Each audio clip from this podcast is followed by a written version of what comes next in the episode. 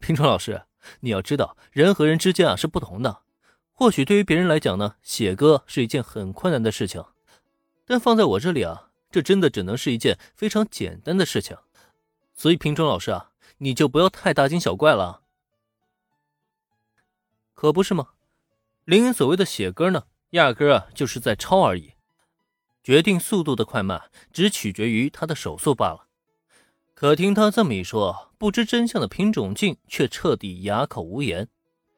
他不是没从原子那里听过林恩是天才，可他并没有想过，这份天才的能力竟然远比他想象中还要来得更为恐怖。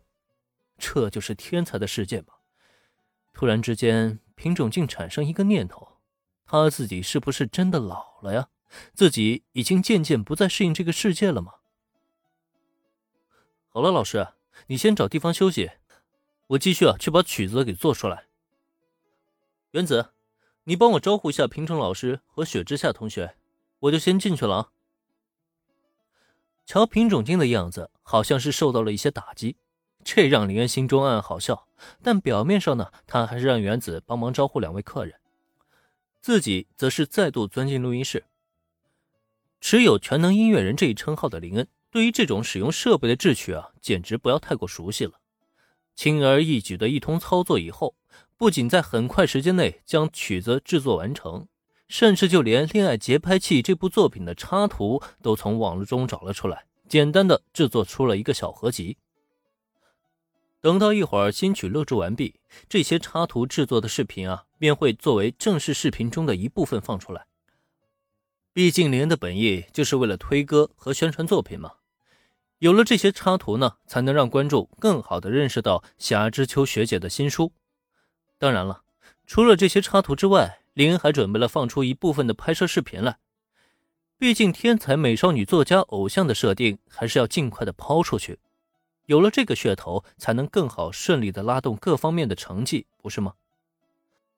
呃，这样真的没问题吗？霞之秋诗雨与事务所的签约很顺利。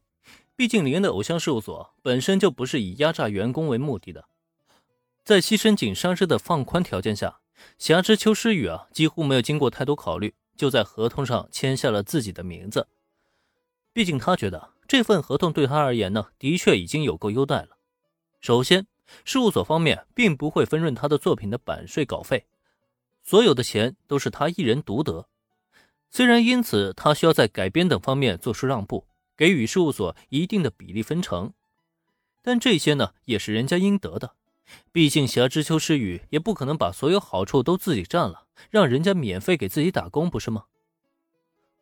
至于出席商业活动，还有商品代言之类的分成呢，这个就没有必要一一的详细说明了。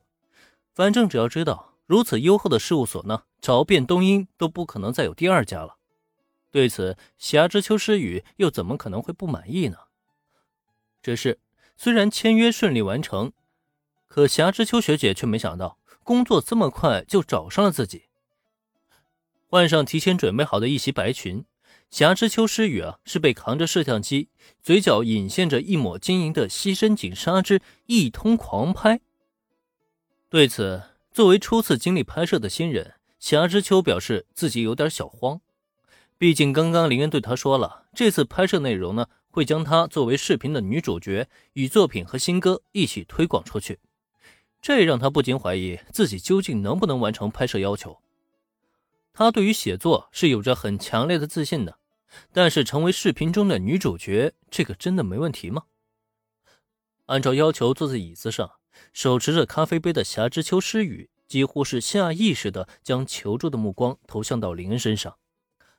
没办法。谁让林恩才是这家事务所的 boss 呢？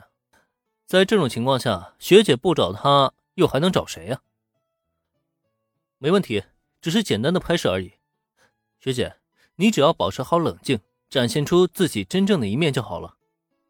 你不需要考虑什么演技，因为你一演，表情就会变得生硬，倒不如什么都不想，这样呢，反而更加的自然。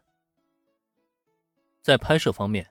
霞之秋诗雨只是一个新人小白，心情难免会有所紧张。不过呢，这也都是再正常不过的事情了。林恩自然也是看到这一点，因此牺牲井纱织不断拍摄同时呢，他也尽力的安抚对面的学姐。什么都不想吗？学姐到底是学姐啊，聪明人的领悟呢，就是比一般人要快。林恩只是那么一提，霞之秋诗雨就立刻做出了反应，顿时大脑放空，一切都只按照自己日常的习惯去走，这让拍摄一下子变得更加顺利起来。只是呢，霞之秋学姐那边的问题解决了，可这临时客串摄影师的西深井纱织很好。学姐，你继续保持啊！哎，话说西深井小姐，你那边也稍微克制一下自己情绪啊！我知道你很喜欢摄影，但你现在的表情实在有些太夸张了吧？